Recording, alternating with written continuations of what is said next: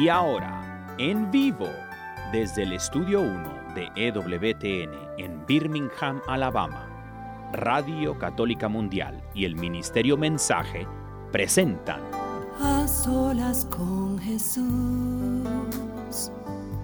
se encuentra mi vida, se encuentra mi alma. A solas con Jesús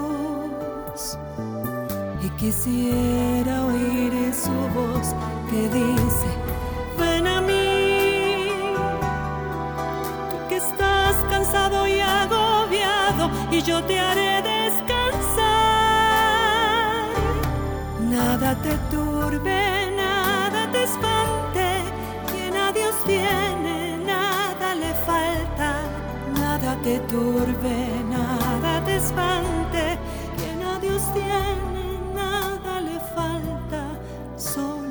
Dios basta, solo Dios basta. A solas con Jesús. A solas con Jesús. Queda con ustedes el Padre Pedro Núñez. Gloria al Rey de Reyes, gloria al Señor de Señores Jesucristo. Bendito sea el Señor. ¿Qué tal, queridos hermanos amigos? Qué alegría, qué júbilo, qué gozo estar con ustedes en este su programa, A Solas con Jesús, como todos los martes en este, en este dial de hoy. Gracias a Dios por cada uno de ustedes. Doy gracias a Dios por la oportunidad que tenemos de reunirnos una vez más en el nombre de ese que está por encima de todo otro nombre, Jesús, nuestro Señor, nuestro Salvador. Hoy tenemos un programa muy interesante porque ustedes son los que van a, a, pues a dirigir el programa, ustedes son los que van con sus preguntas, comentarios, dudas, etcétera, lo que van a hacer posible que este programa se lleve a su conclusión. Así que va a ser estudio abierto, lo que ustedes quieran preguntar, lo que ustedes quieran comentar. Estamos aquí para servirles y ese es el propósito de Radio Católica Mundial y también de WTN, de ayudarlos a conocer más la palabra de Dios, las enseñanzas de Jesús a través de la única iglesia que él funda, que es la iglesia que es una santa católica y apostólica. Y lo digo con todo respeto, pero con toda firmeza también. Jesús no viene a fundar cientos ni miles de iglesias, Jesús viene a fundar una sola iglesia porque Dios es uno solo y la verdad de Dios es una sola. Así que con esto en mente, pues les damos el número telefónico. Si estoy equivocado, Daniel y Daniel, pues mucho gusto de estar contigo en este programa. Tú estás en Birmingham, yo estoy aquí en Nueva Orleans y por lo tanto no estoy completamente seguro que estoy dando los números telefónicos correctos. Si no son correctos, por favor, corrígeme, no hay ningún problema. El número que yo tengo para Estados Unidos, Canadá y Puerto Rico y la demás completamente gratis, hermanos y hermanos, así que no pierdan la oportunidad. Yo sé que va a ser un poquito difícil como que levantar el recibidor o eh, marcar los números en el, en el eh, teléfono inteligente, pero por favor se los pido en nombre del Señor Jesús, porque ustedes van a hacer este programa posible. Estados Unidos, Canadá y Puerto Rico, el número telefónico es el 1866 398 6377. Repito, 1-866-398-6377. La demás es completamente gratis, así que por favor no pierdan la oportunidad. Y además internacional, por favor marque el número 205-271-2976. 205-271-2976. Estamos en vivo y en directo. Yo estoy en Nueva Orleans, Luisiana, en la casa de ustedes. Estoy visitando por acá y por eso es que no estoy en Radio Católica Mundial, en la sede de Radio Católica en Birmingham. Así que tenemos estos números telefónicos, los vamos a estar dando durante el transcurso de este programa. Lo puse también en nuestra página de Facebook, los dos números telefónicos, así que por favor miren esos números y nos dan una llamadita. Y Daniel con todo gusto pues va a estar escuchando sus llamadas y respondiendo a ellas. Entonces, también quiero darles el número del catálogo religioso de WTN, donde tenemos el material que este servidor, por gracia de Dios, pues ha podido escribir. Entre ellos está el libro Conozca primero su fe católica, que responde a 500 preguntas sobre la fe. El libro Conozca más su fe católica, que responde a 100 preguntas sobre la fe. El libro Cuántas iglesias fundó Jesús. De nuevo, Jesús funda una sola iglesia y eso es la voluntad de Dios. También tenemos el libro eh, Promesas Bíblicas para tiempos difíciles, como los que estamos pasando en estos días, ¿verdad? Particularmente a consecuencia de la pandemia.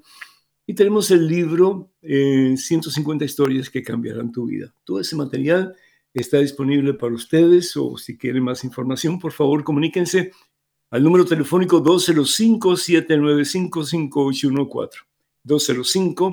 205-795-5814. De nuevo, estamos en vivo, en directo.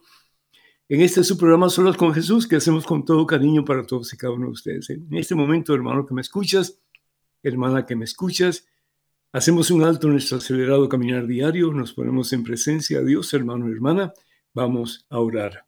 En el nombre del Padre, del Hijo, del Espíritu Santo, amén.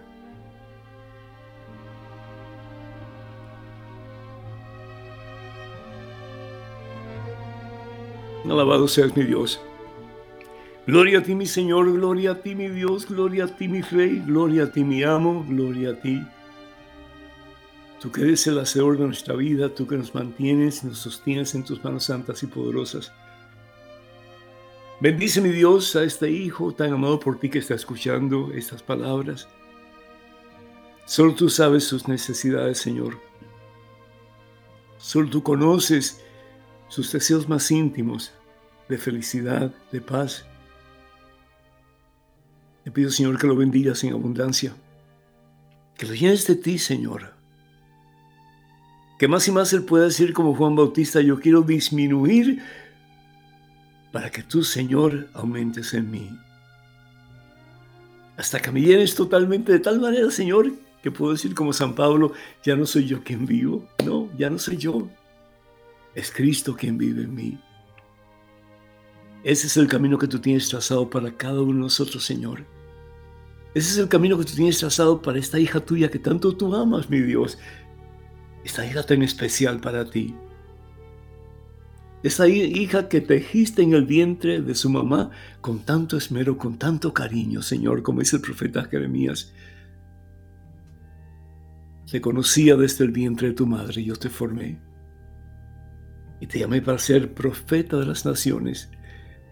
¿Sabías tú, hermana, que tú estás llamado, llamada, hermano, para ser profeta de las naciones? para hablar en el nombre del Señor, para pescar hombres para Cristo Jesús, hombres y mujeres y jóvenes y niños, y a través no solamente de tus palabras, pero también y más aún, a través de tu estilo de vida, a través de tu vida cristiana, de tu vida siguiendo el ejemplo de Jesús,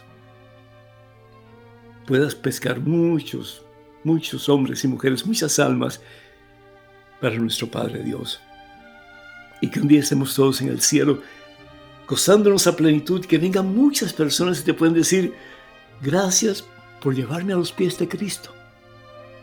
Mira Padre Santo, mira Padre. Esta hermana me llevó a tus pies, Señor. Este hermano me llevó a tus pies, Señor Jesús.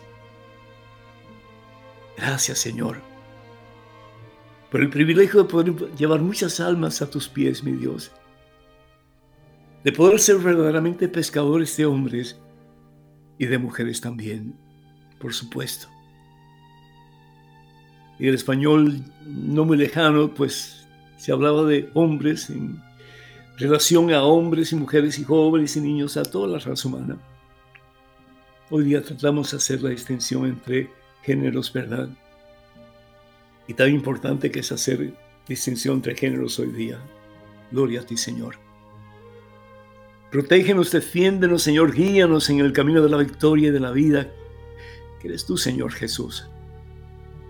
Enséñanos, oh Dios, a vivir como tú, a amar como tú hasta las últimas consecuencias, mi Dios. Aparta de nosotros todo aquello que nos impide caminar mano a mano contigo, Señor. Y que cada día de nuestra vida sea un nuevo comienzo una nueva experiencia de tu presencia en nuestra vida, Señor. Y que a medida que caminamos más cerca de ti, más cerca contigo, Señor, otras personas imitando nuestro ejemplo, comenzando con nuestra propia familia, decida, opte, quiera hacer lo mismo. Te lo pedimos, Padre, en el nombre poderoso de Jesucristo, tu Hijo, nuestro Señor, que vive y reina contigo en unidad del Espíritu Santo y es Dios por los siglos de los siglos. Amén, Señor. Dios te bendiga, hermano. Dios te bendiga, hermana. Dios nos bendiga en este deseo de este nuevo comienzo en nuestra relación con Jesucristo. Así sea. Amén. Bendito sea Dios. De nuevo, números telefónicos para que se comuniquen con nosotros, Estados Unidos, Canadá y Puerto Rico. Además, completamente gratis es el 1866-398-6377. 1866-398-6377, Estados Unidos, Canadá y Puerto Rico, además completamente gratis. Así que, por favor, no pierdan la oportunidad. Hoy tenemos estudio abierto, ya que no me encuentro en Birmingham, Alabama. Y además internacionales, por favor, marca el número 205-271-2976, 205-271-2976. Esos dos números telefónicos aparecen en la pantalla de sus teléfonos celulares en la página de Facebook de este servidor. Vamos a hablar un poquito acerca del Evangelio del domingo pasado, si ustedes me permiten. Un poquito, vamos a hablar sobre el Evangelio. Según San Lucas, en el capítulo 5, versículos del 1 hasta el 11. Para mí este, esta historia es fabulosa, porque yo creo que es la experiencia de todos y cada uno de nosotros en nuestra relación con Jesús. Dice la palabra de Dios que cierto día la gente se agolpaba alrededor de Jesús para escuchar la palabra de Dios. Hermanos, si hay algo que el mundo necesita, aunque no lo crea, aunque no piense que es tan importante, es escuchar la palabra de Dios. Yo doy gracias a Dios por ti, hermana, hermano, porque tú estás deseando escuchar la palabra de Dios, palabra de Dios que dice la carta a los hebreos como espada de doble filo que penetra lo profundo de su ser, ¿para qué? Para quitar toda la inmundicia que hay dentro de nosotros a consecuencia de tal vez vidas al margen de Jesús, vidas tal vez en caminos torcidos. ¿Y quién no ha caminado un camino torcido en algún momento de su vida separado de Dios, verdad? Pero qué bueno que podamos no solamente escuchar la palabra de Dios, pero vivirla, hermanos, escudriñarla y vivirla, hacerla patente en nuestra vida, hacerle, hacerle como que un lugar especial en nuestro corazón para que esa palabra guíe nuestras acciones, nuestras actitudes, nuestras, nuestras vidas y podamos cada día más y más sentirnos llenos del gozo que es la presencia de Jesús en nuestra vida, que no se puede comparar con nada. No hay viaje por ninguna parte del mundo que te pueda llenar como te llena la presencia de Jesús, el verbo hecho carne, la palabra de Dios entre nosotros. No hay nada que pueda satisfacer al ser humano como el tener esa paz que solamente Dios puede dar. No hay nada que satisface, que da gozo al corazón, como sabernos en las manos santas y poderosas de ese Dios que un día por amor las abrió, las extendió en una cruz en el Calvario, por lo mucho que nos ama para darnos vida y vida en abundancia. Aquella gente se agolpaba, hermanos. Aquella gente quería estar cerca de ese que estaba predicando la palabra, pero con autoridad. No como a veces desafortunadamente se predica la palabra y se escucha un amén, así como que antiflogitínico, sí, sin fuerza. No, hermanas y hermanos, Jesús predicaba con autoridad. Qué hermoso sería si tú y yo pudiéramos predicar con autoridad también, con convicción, hermanos, que salga realmente de lo profundo de nuestro corazón. Esas palabras que al fin y al cabo vienen impulsadas por el mismo Espíritu de Dios, el Espíritu Santo. Que esas palabras puedan penetrar en los corazones de los hijos de ustedes, de los hermanos de ustedes, de los padres de ustedes, de los amigos de ustedes, aún de los enemigos de ustedes.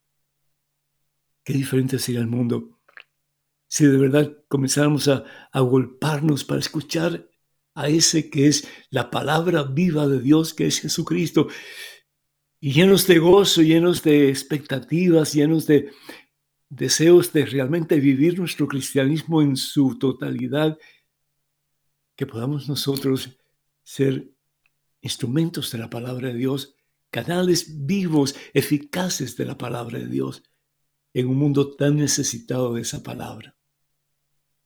Palabra que transforma, palabra que libera, palabra que sana, palabra que restaura, palabra que da propósito y sentido a nuestra vida. Qué vacía sería nuestra vida sin Dios, hermanos. Qué vacío el sentir como que un ser querido muere y ahí se acaba todo. Qué triste para aquellos que no tienen a Dios en su corazón. Qué triste el pensar que un hijo se desvía del camino que uno le ha trazado y que no hay un Dios que nos ayude para que ese hijo regrese al redil y regrese a los brazos de Jesús. Qué triste sería para un matrimonio que no tiene a Dios en su corazón y que siente que ya no hay esperanza. Y para el que cree si hay esperanza, la esperanza no se pierde. ¿Por qué? Porque Dios está vivo. Dios tiene poder para cambiar el corazón más seco, más duro, más reacio, si le permitimos, porque para Dios no hay nada imposible. Aquella gente se ha golpeado para escuchar la palabra de Dios, palabra que Jesús, la palabra de Dios, quería comunicar no solamente a aquellas personas, pero en el día de hoy, más de dos mil años, a ti y a mí y a todos nosotros, hermanos.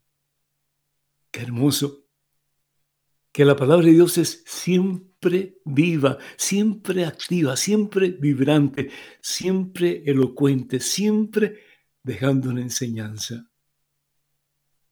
¿Y qué es lo que sucede? Nos dice la palabra de Dios que él estaba de pie. Él estaba de pie a la orilla del lago de Genezaret. La palabra Genezaret en hebreo significa arpa. ¿Por qué? Porque el mar de Galilea parece un arca, un arpa. Sí, es el mar de Galilea. Es el mar de Cafarnaúm también, es porque es un solo mar, pequeño, pero un solo mar en todo Israel. Hay otro mar, pero ese mar, no, no tiene vida realmente se le quiere llamar mar, pero no es un mar, es una conglomeración de, mm, mm, de sales y de minerales y de aceites, pero realmente no es el mar que conocemos nosotros como un mar de agua viva, salada pero viva. Tiene vida ese mar porque tiene seres dentro de ese mar, cientos y miles y millones de pescaditos de todas clases. Jesús estaba de pie lo más probable que estaba en su ciudad que él había escogido para de ahí predicar a todos los lugares que él podía. Ese lugar era Cafarnaum. Y Jesús no solamente se acercó a la orilla del mar de Galilea, pero comenzó a predicar. Jesús esperaba cualquier momento para predicar la palabra, porque Jesús estaba lleno de la palabra de Dios, porque Jesús es la palabra de Dios. Y aquella gente quería escucharlo. Y unos empujaban a otros, tal vez imprudentemente, ¿no es cierto? Pero sin embargo, con el mejor deseo en mente de querer escuchar algo de lo que aquel hombre de Dios estaba diciendo. Y nos dice la palabra de Dios que Jesús estaba de pie. Fíjense, Jesús no estaba sentado, estaba de pie. Y ustedes pueden decir, no, padre, pero si realmente no, había, no habían bancas, no habían asientos. Claro, pero ¿por qué el evangelista Lucas señala que Jesús estaba de pie? Porque el estar de pie, especialmente en la liturgia, en la Santa Misa, significa victoria. Victoria. Jesús es el principio de su ministerio público, es decir, cuando comienza a predicar, cuando comienza a sanar, cuando comienza a hacer milagros, porque Él es Dios, Él está en victoria. Y Él quiere que tú y yo estemos en victoria también, que nos acerquemos cada día más a Él para experimentar esa victoria que el mundo no da sin Dios, que Satanás no puede dar porque Satanás está perdido en su miseria completa, absoluta y total, desafortunadamente por desobedecer a tal grado a Dios por su soberbia. Pero Jesús está en victoria. Porque la vida de Jesús como ser humano, no como Dios, sino como ser humano, es un obedecer a tiempo completo la voluntad del Padre. Padre, que se haga tu voluntad y no la mía. Padre, estoy en tus manos, Señor. Padre nuestro, hágase tu voluntad en la tierra como en el cielo. La vida de Jesús fue un hacer la voluntad de su Padre Dios. Y por eso Jesús estaba de pie. A unos momentos más difíciles de nuestra vida, hermano, hermano, podemos mantenernos de pie. Aunque estemos sentados, aunque estemos acostados en una cama a consecuencia de una enfermedad, que nuestro ser, nuestro yo, se mantenga firme de pie en la presencia del Señor Jesús y le podamos decir, Señor, a pesar de mi abatimiento, a pesar de mis dolores, a pesar de mis sufrimientos, a pesar de mi enfermedad, yo confío en ti, Señor, yo pongo mi fe en ti. Eso es estar de pie. Eso es caminar en victoria. Porque el que tiene a Jesús, el que tiene a Dios, como decía Santa Teresa de Ávila, lo tiene todo y nada le falta, porque solo Dios basta, hermanos. Bendito sea el Señor. Nos dice la palabra de Dios entonces. Nos dice la palabra de Dios que de pronto Jesús ve a dos barcas. Eran pescadores que habían pasado toda la noche tratando de pescar. Y hermanas y hermanos no habían pescado ni una sardina siquiera, nada, nada, nada, nada. Y me imagino ellos se sentían defraudados, incapaces de poder llevar alimento a su casa o de tener suficiente para poder ganarse el pan de cada día y venderlo en el mercado del pueblo, de la ciudad. No tenían nada. ¿Te has sentido así alguna vez tú?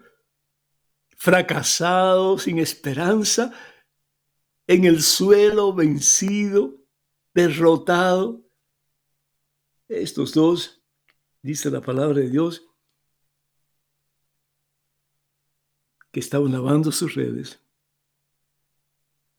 como símbolo de fracaso expertos pescadores y sin embargo no habían pescado absolutamente nada.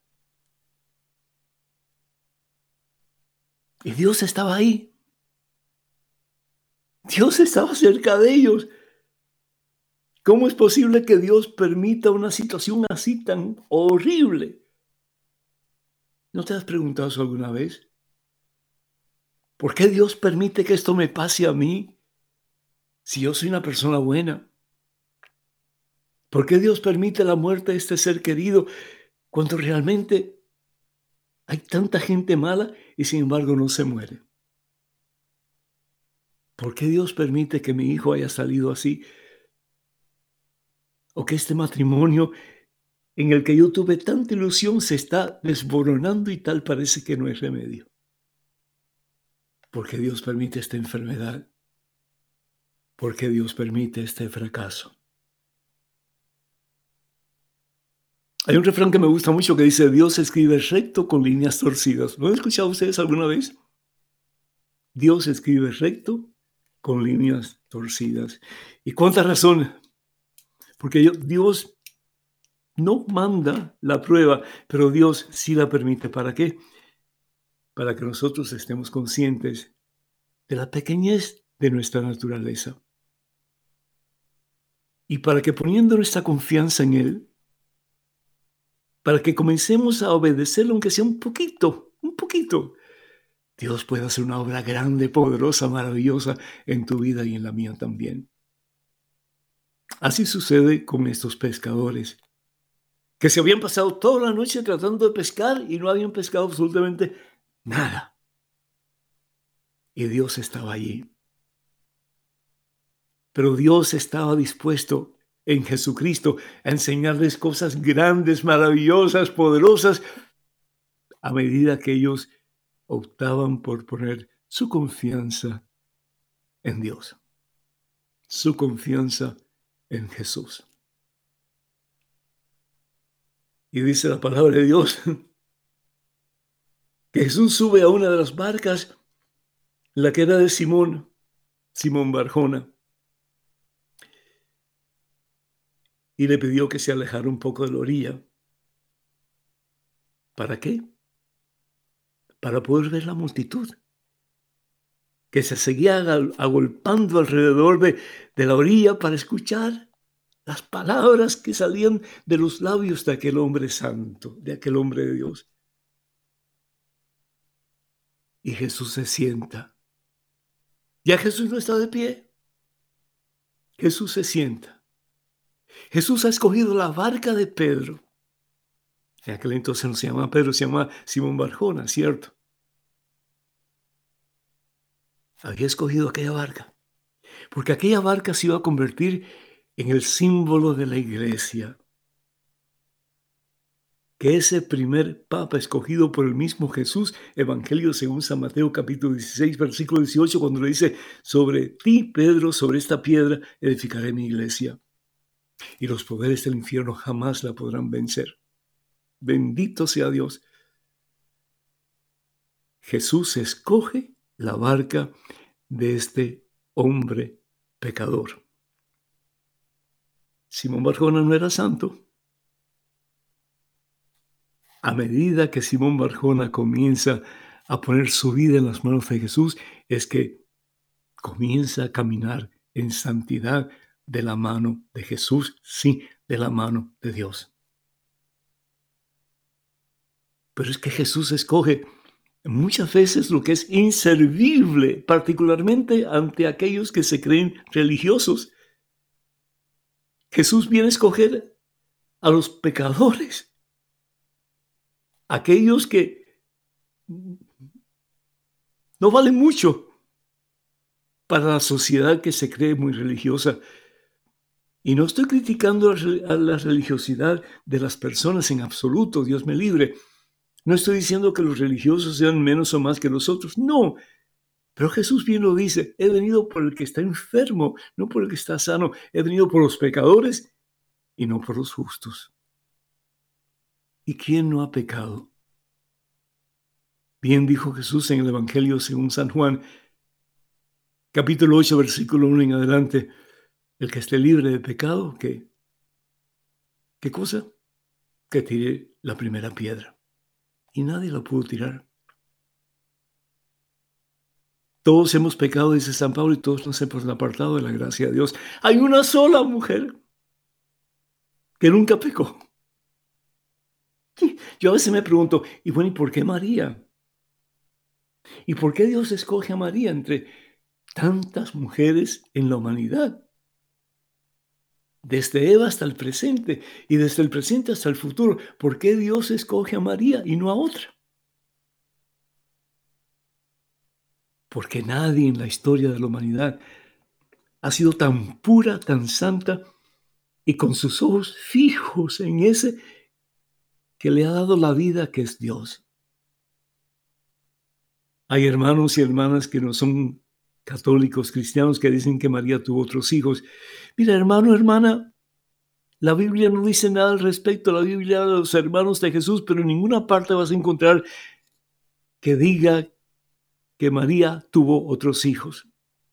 La vida de María fue un vivir para Dios. Los ojos de María estaban fijos en Dios, como una esclava, fijos los ojos en la voluntad de su patrón, de su amo, de su dueño, de su Señor.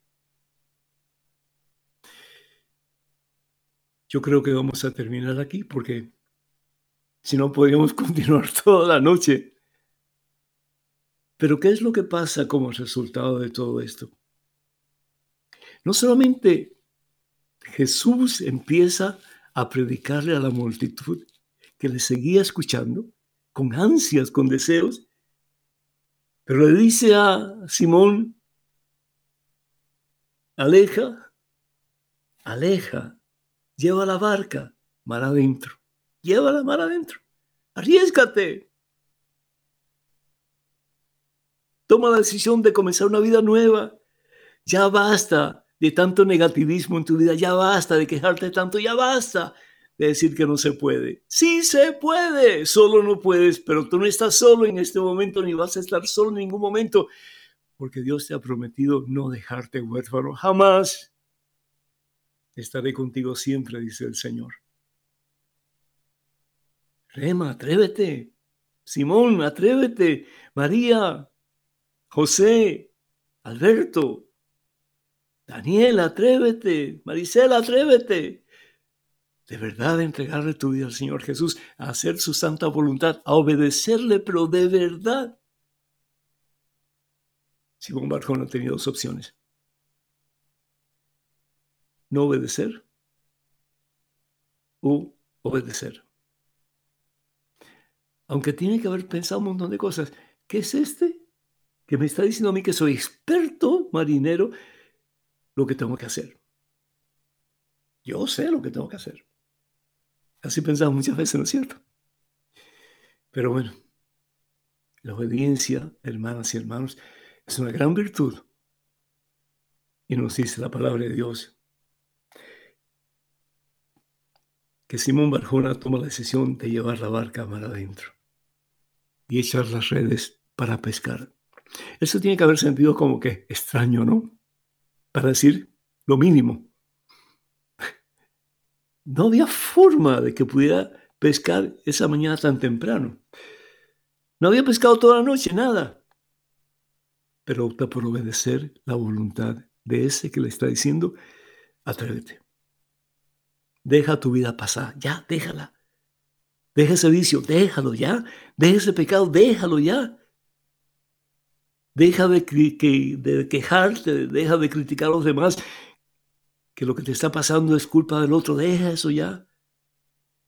Y apriétate, apriétate ese pantalón, esa falda a tu cintura y toma la decisión hoy de comenzar una vida nueva de la mano de Cristo Jesús, de hacer la voluntad de Dios, aunque te cueste lo que te cueste. Y nos dice la palabra de Dios que cuando echó las redes pescó tantos peces que se estaba casi reventando la red y tuvo que llamar a sus compañeros para que vinieran a ayudarle. Y Simón Barjona se siente indigno de ese que está a su lado, que es Jesucristo. Reconoce su pecado, reconoce su vida sin Dios, porque para él su ídolo era la pesca y Dios andaba por ahí por un segundo, tercer, cuarto lugar. ¿Cuál es tu ídolo, hermano? ¿Cuál es tu ídolo, hermana? ¿Qué es eso que toma prioridad ante Dios en tu vida? ¿Por qué no optas por remar mar adentro en esta noche santa? ¿Por qué no tomas la decisión de decir, Señor, yo quiero obedecerte? Yo quiero hoy dejar eso que me aparta de ti, eso que me hace sentir que mi vida no tiene sentido, que no vale la pena. Mis redes están vacías, Señor. Me siento frustrado, me siento vacío, me siento infeliz. Dame tú la gracia, Espíritu Santo, para poder obedecer a Jesús quien quiere lo mejor para mí porque me ama sin límites ni condiciones. Y que tomando la decisión más importante de mi vida, de obedecer a Jesús, sabiendo lo que Él quiere de mí, que pueda yo también, Señor, remar mar adentro. Arriesgarme a comenzar a vivir una vida nueva, una vida llena de ti, Señor para que no solamente yo un día pueda experimentar tu gloria y me salve, pero pueda pescar muchos hombres y mujeres y jóvenes y niños, muchas almas, a través de mi vida vivida para ti y llevarlas a tus pies. Señor Jesús, tú que eres mi Dios de verdad, el más importante y genuino pescador de hombres. Vamos a ir a una pausa, hermanas y hermanos. Vamos a escuchar esa linda alabanza que se titula precisamente Pescador de Hombres, pero antes quiero darle el número telefónico de nuevo porque ya yo creo que he hablado lo suficiente o más que lo suficiente y quisiera escuchar de ustedes. Por favor, ¿qué van a hacer para comenzar una vida más cerca de Jesús? ¿Qué tienen que hacer para obedecer a Jesús? O cualquier pregunta que ustedes tengan, cualquier comentario, cualquier duda, estoy aquí para servirles o si quieren que ore por ustedes, con todo gusto. Estamos aquí como digo, pues a disposición de ustedes. Número telefónico de Estados Unidos, Canadá y Puerto Rico, además completamente gratis. No pierdan la oportunidad. 1-866-398-6377. Repito, 1-866-398-6377. Doy gracias al Espíritu Santo por haberme ayudado en este momento, que realmente pues, no tenía seguridad de lo que Dios quería que dijera, pero bueno, yo creo que eh, el Señor habló, ¿verdad? Ha hablado mi corazón por lo menos. Llamadas internacionales, por favor, marquen el número 205-271-2976. 205-271, perdón, repito, 205-271-2976. Vamos a pequeña pausa, escuchemos esa hermosísima alabanza titulada Pescador de Hombres. Regresamos en cuestión de momentos. No se vayan, por favor, quédense con nosotros.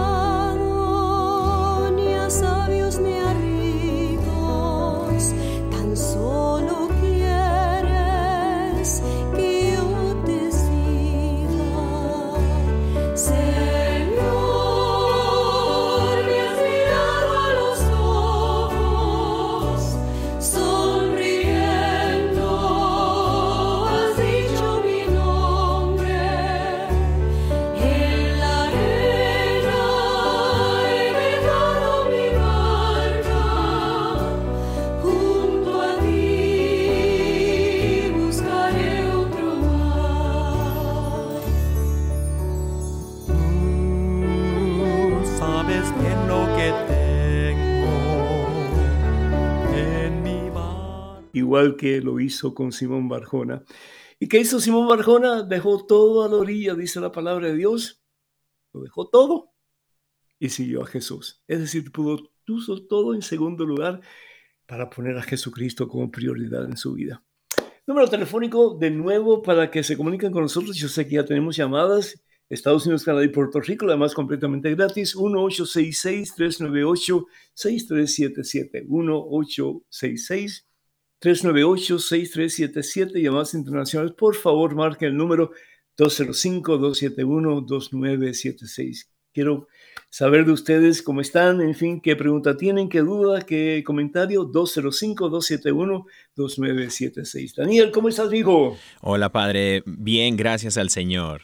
Bendito sea Dios y Maricela también. Muchos saludos para ti, Maricela. Bendiciones. Y gracias, Padre. Tenemos aquí a Angélica que nos acompaña desde Miami, Padre. Ah, qué bueno. Angélica, bienvenida.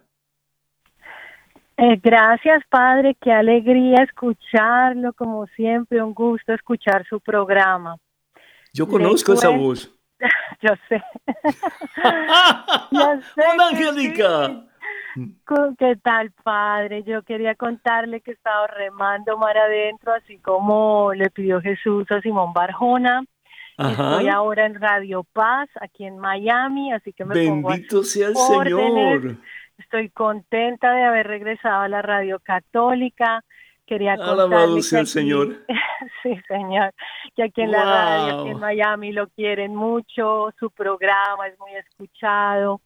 Así que animarlo, Padre, a que continúe, a que siga adelante. Y también le tenía una pregunta. Bien, pero antes de que hagas la pregunta, quiero recordarles a todos que Angélica estuvo con nosotros en Radio Católica Mundial por un tiempo bastante largo y se fue a Italia, la extrañamos muchísimo, pero ahora bendito sea Dios, está con Radio Paz, que es hermana de Radio Católica Mundial, así que muchísimas felicidades, que Dios te bendiga, enhorabuena. Amén, Padre. Muchas gracias por las palabras. Y pues bueno, eh, sí, aprovecho para saludar a todo su público y la pregunta ahora sí que le tengo. Padre Pedro, es que imagínese que conocía, bueno, a alguien, ¿no? Y entonces esta persona me decía que no, que la misa, en realidad, la buena misa era la del rito en latín. Y esa es la única que vale, y entonces él está como muy, eh, digamos, negado ahora a ir a las otras misas. Yo lo único que dije es, bueno, a ver, Jesús, eh, hubiera, si la original sería como en arameo, pero no sé, quiero escuchar usted qué piensa. Gracias, Padre, y gracias a todos. Que Dios te bendiga, Angélica, muchísimas gracias. Bueno, pues mira, eh, si cada uno va a, tener su propia idea de lo que debe hacer el Vaticano con la liturgia o con la doctrina de la iglesia, etcétera, tendríamos cientos y miles y millones de papas diferentes, ¿no es cierto? Pero por la gracia de Dios, Jesús escoge un solo sucesor de, Pedro, que son los papas, y el primero pues es papa, eh, es decir, papa que significa papá o padre, y ese es el papá espiritual de toda la iglesia establecida por nuestro Señor Jesucristo. Entonces, eh, los lefebristas desafortunadamente han sido bastante desobedientes con la Santa Sede, porque el mismo Monseñor Lefebvre eh, pues ordenó a cuatro sacerdotes que él había ordenado sacerdotes, esos ordenó obispos, y eso solamente el Papa puede tomar esa decisión. Entonces, si el Segundo Concilio Vaticano opta por eh, hacer que la liturgia, la Santa Misa, sea más accesible a los fieles, pues, ¿y por qué no? ¿Por qué no eh, darnos la oportunidad de que todos podamos participar de la Santa Eucaristía? Al fin y al cabo, como bien dicen los documentos del Segundo Concilio Vaticano, la, la Eucaristía no solamente es un sacrificio, que lo es el único y eterno sacrificio de Jesús en la cruz, la Santa Eucaristía no solamente es la última cena, que es la única cena última que Jesús continúa entregando su propio cuerpo y su propia carne, este es mi cuerpo, esta es mi sangre, pero la misa también es una celebración. ¿Y cómo celebrar si realmente no, no podemos unirnos al sacerdote que está de espalda y hablando un idioma que realmente no entendemos total y completamente? Entonces, la idea era esa. La, misa en latín está bien y la misa en latín, de acuerdo al rito nuevo, se puede utilizar, no hay ningún problema, siempre, y cuando haya permiso de parte del obispo, del ordinario o de la Santa Sede, es decir, para mantener la unidad, porque si cada cual va a hacer su cosa de una forma diferente, pues entonces hay problema. La unidad de la iglesia se quiebra y lo menos que se debe de pues tener es eh, desunión entre los mismos eh, fieles, los mismos cristianos. Entonces es básico que tengamos una misa en común y esa misa pues es en el idioma vernáculo, es decir, el idioma que cada cual pues eh, usa para comunicarse. Entonces, lo que el, Segundo Concilio Vaticano ha tratado de hacer es de que la Santa Eucaristía sea más accesible al pueblo y que todo el pueblo pueda participar de una forma activa de la celebración eucarística. Eh, yo te digo personalmente, yo cuando estaba en el seminario, eh, yo fui a una Eucaristía en latín a las seis de la mañana, yo había estado pues estudiando bastante, me quedé dormido, me quedé dormido. Yo realmente venía de una, un ambiente en que, en que Dios no era muy importante en mi vida. Yo tuve una conversión bien fuerte que me llevó a los pies de Jesús, pero yo no entendía lo que estaba pasando, prácticamente nada. Y el sacerdote con una, una voz tan monótona, pues eh, decía sus oraciones, además, qué vergüenza, me quedé dormido. Ahora, para hay personas que les gusta ese tipo de celebración, bienvenidos, fabuloso, pero no por eso van a entrar en una sociedad, por ejemplo, como la de Monseñor Lefebvre, que está pues todavía en veremos si va a ser aceptada de nuevo eh, por la iglesia o no. De nuevo, eh, el, el, arzobispo Lefebvre cometió varios errores y entre ellos tal vez uno de los más graves, si no el más grave, fue eso precisamente de desobedecer eh, al Papa y de consagrar cuatro obispos de los cuales él no tenía autoridad para hacerlo sin el permiso y la autorización del Papa. Así que dile a tu amigo que la obediencia es básica, es importantísima, porque si no cada cual va a agarrar su camino y de unidad en la iglesia, pues cada vez va a haber menos. Lo mismo está pasando con Alemania, es decir, los obispos alemanes tienen que ponerse las pilas y buscar la forma de que haya realmente reconciliación y unidad en el pueblo católico de Alemania. Si no, va a haber otra división como cuando, cuando Martín Lutero, ¿sí? Y si los obispos no son buenos pastores y ayudan a su pueblo a entender que tenemos que estar unidos a pesar de que no todos vamos a estar de acuerdo con todo, pero la doctrina de la iglesia es una desde el principio, desde que se creó el credo de Nicea y por supuesto el credo de los apóstoles. Y pues la forma de celebrar la Eucaristía pues es la que ordena el Segundo Concilio Vaticano, que no tiene nada de malo, por el contrario, tiene mucho de bueno porque nos ayuda a entender mejor la celebración en la que estamos nosotros tratando de usar para acercarnos unos a otros y definitivamente pues acercarnos al Señor. Eh, mija, ha sido un gran gusto haber compartido contigo. Que Dios te bendiga abundancia, enhorabuena y muchas, pero muchas felicidades. Muchas gracias a usted. Dios lo bendiga. Amén. Recibo, gracias. Bendito sea Dios. Daniel, ¿cómo estamos, mijo? Muy bien, padre. Aquí tenemos otra preguntita que nos llega por redes sociales y es de Carolina Mejía desde San Diego, California, y dice, mi pregunta es, ¿cómo sabemos si un ser amado ya está en el cielo o está en el purgatorio? Mm, mm, la única forma de saberlo es si la iglesia proclama que la persona está en el cielo. Y usualmente cuando la iglesia proclama que esa persona está en el cielo, es porque es proclamada santa, es decir, digna de imitar. Mm, de otra manera, pues no lo sabemos, no, no tenemos seguridad. Eh, igual que no sabemos quién está en el infierno. lo que debemos hacer, sí, es orar por las personas que han fallecido, muy particularmente aquellas que hemos amado tanto en esta vida. Eh, y eso se llama una, una obra de misericordia espiritual. Ah, hay obras de misericordia corporales y obras de misericordia espirituales. Y una de estas obras de misericordia espiritual, por supuesto, pues es el orar por las almas eh, que han dejado este mundo y que han ido hacia el encuentro del Señor. Entonces, ah, sabiendo que si esa, esa persona ya está en el cielo, pues entonces esa oración que hemos hecho por esa persona, Dios en su infinita misericordia la va a aplicar a otra persona que tal vez nadie ora por ella o que necesita oración para poder entrar en la presencia, es decir, en la misma gloria de Dios. Sí. Yo tengo una pregunta aquí, em, Daniel, que es de Roberto Martínez de Canadá. Y también puede estar en las redes sociales, dice lo siguiente, Padre Pedro, ¿qué seguridad podemos tener que Dios existe? ¿Es solo cuestión de fe o es posible tener algún tipo de certeza sobre su existencia? Definitivamente.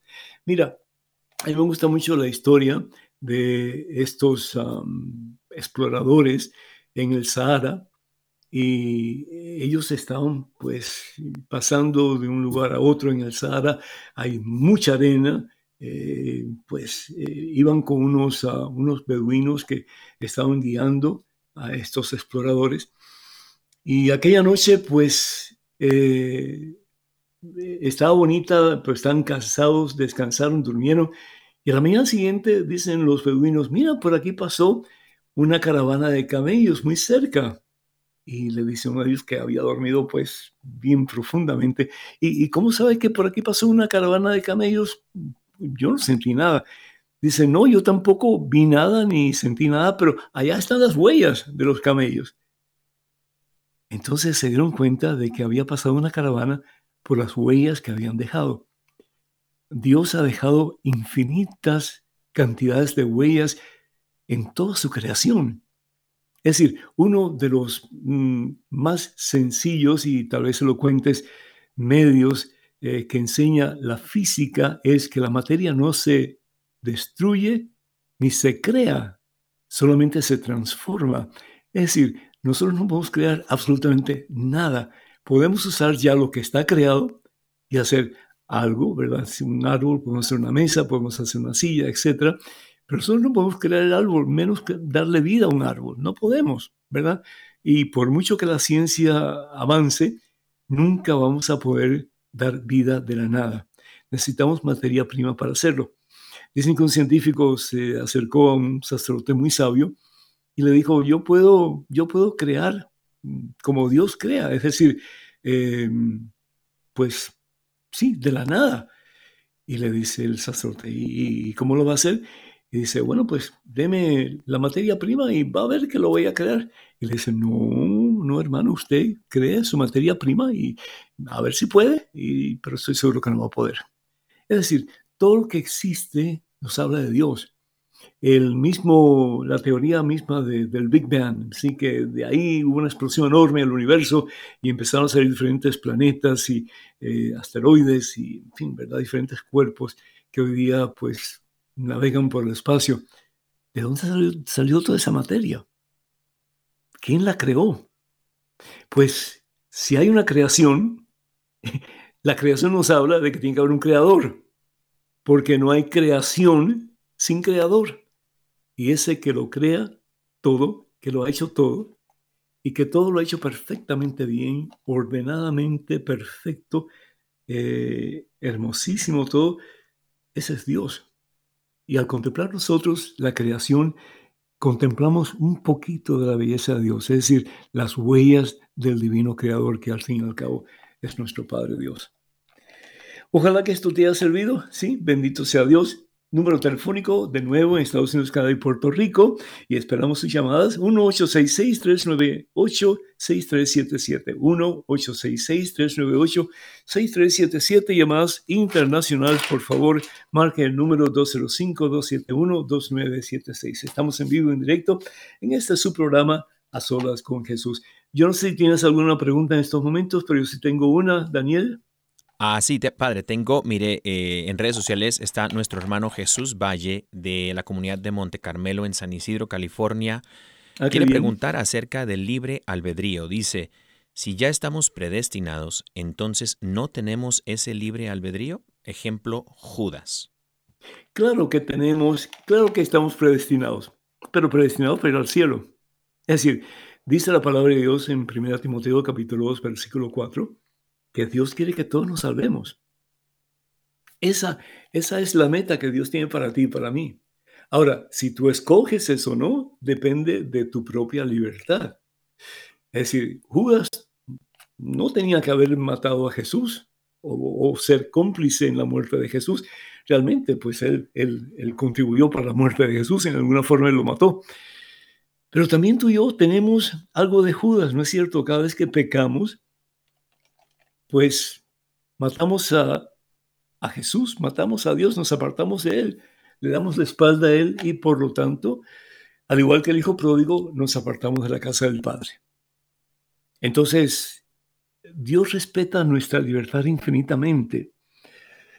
Y Dios, pues por amor a nosotros, optó por hacernos libres, porque al fin y al cabo Él es libre y nosotros al haber sido creados a imagen y semejanza de Dios, Génesis capítulo 1, versículo 28, 27 28, pues tenemos la oportunidad de decidir entre Dios y lo opuesto de Dios, que es el mismo infierno, al dar la espalda a la vida, ¿qué es lo que nos toca?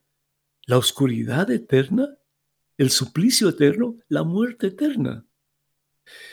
Y no es porque yo quiera meterle miedo a nadie, sino porque es la, realidad. Es una depresión tan horrible que, como digo y he dicho anteriormente, uno quiere morir si no se puede morir porque ya está muerto. ¿Por qué? Porque Dios es la fuente de vida, Dios es la fuente de gozo pleno, Dios es la fuente de todo lo hermoso, de todo lo bello, todo lo precioso que existe, porque en Dios se encuentra todo, todo, todo lo noble, todo lo perfecto, todo lo bueno. Entonces tenemos la opción y por eso el Señor Jesús nos presenta dos caminos en el Evangelio según San Mateo capítulo 7. El camino ancho y cuál es el otro? El camino estrecho. Y nos dice Jesús que el camino ancho pues muy fácil de caminar. Ahí tú vas con todo lo que tú quieras, haz lo que te dé la gana y al fin y al cabo pues y el camino estrecho es el camino que Jesús nos ofrece, que es el camino de la cruz. Pero bendita cruz, porque no hay domingo de resurrección sin Viernes Santo. Que el Señor nos bendiga abundancia, hermanas y hermanos, y que nosotros optemos por caminar en el camino estrecho de la mano de Jesús hasta el momento que nos encontremos con Él y recibamos la corona de la victoria que es el cielo. En el nombre del Padre, del Hijo, del Espíritu Santo. Amén. Hasta la próxima, hermanos.